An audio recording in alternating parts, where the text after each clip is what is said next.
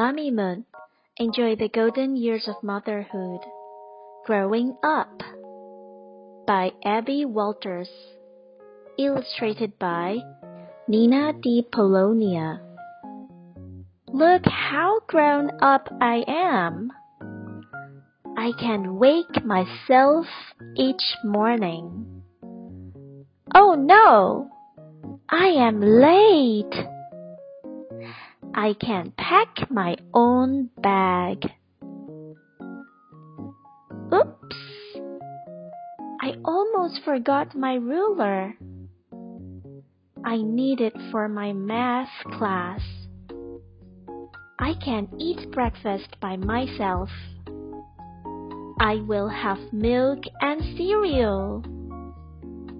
Mom, do you want cereal too? I can walk to school with my friends. Let's walk faster. I don't want to be late. I can find my classrooms. Wait, this is music room. Which one is the art room? I can play soccer outside. Hooray! I scored a goal! Our team will win! I can paint with a paintbrush. Look at my painting. Isn't it good? I can read a book to my baby sister. Do you like this story? I will read you one more book.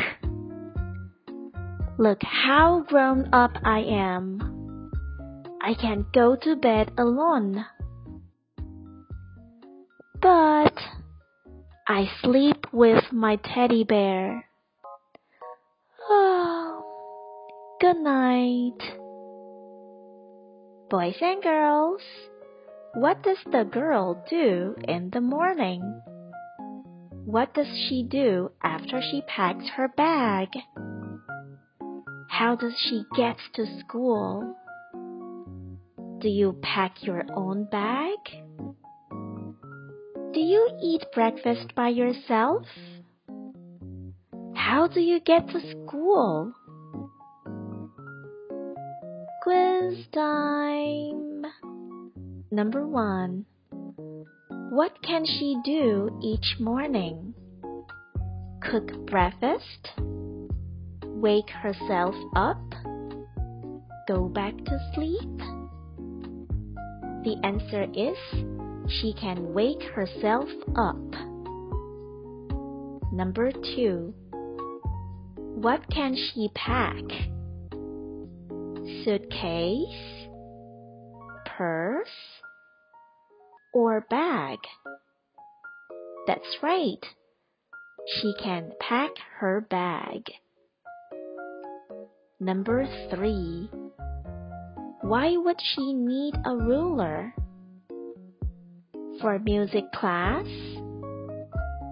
For reading class? Or for math class? She needs a ruler for math class. Number 4. What will she eat for breakfast? Pancakes? Milk and cereal? Or pizza and toast? She will eat milk and cereal for breakfast. Number 5.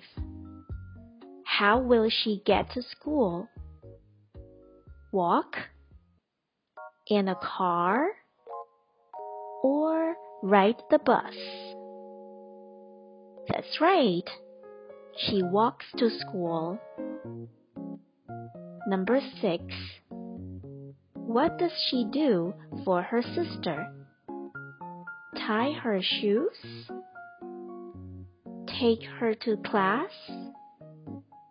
Read a story? Or make her breakfast? The answer is she reads her a story. Were you right?